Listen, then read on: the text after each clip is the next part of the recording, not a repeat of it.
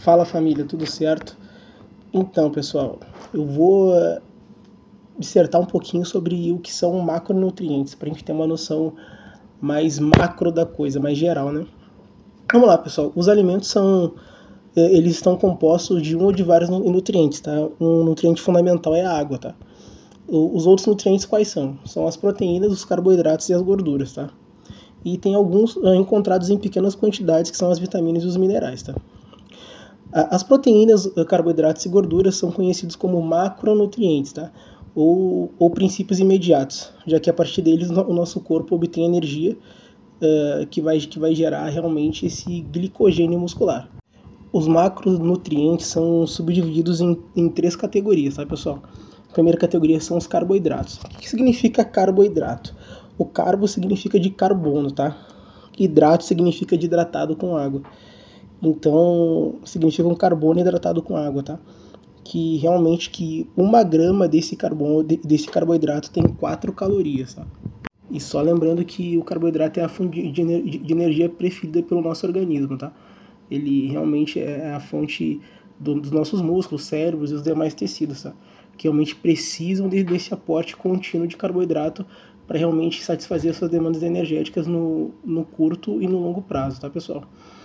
A outra, o outro macronutriente é a proteína. A proteína significa o quê? Que é algo de vital importância, tá?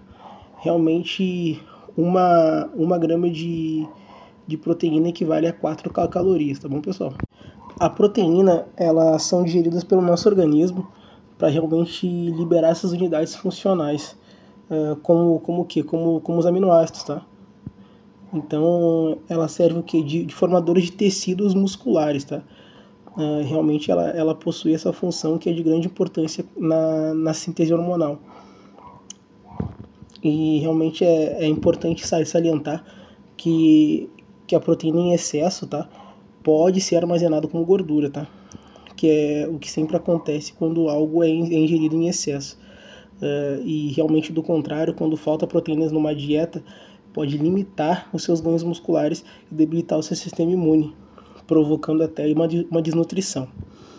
Então, o terceiro macronutriente, pessoal, é o lipídio, tá?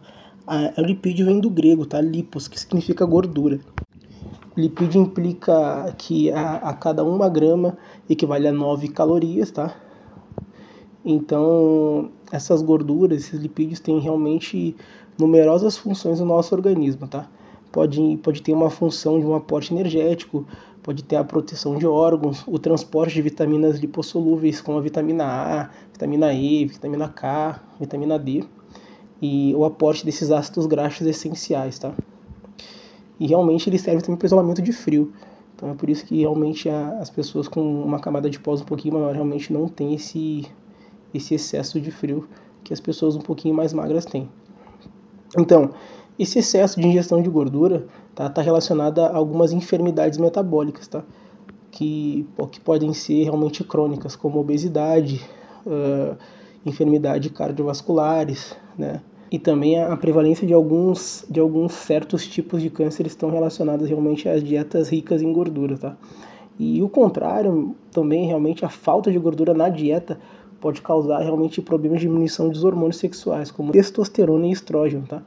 Uh, e a desnutrição por falta de vitamina lipossolúvel, como A, D, E e K, tá? E imunodeficiência também. Então, fique esperto, mais uma dica do coach. Valeu!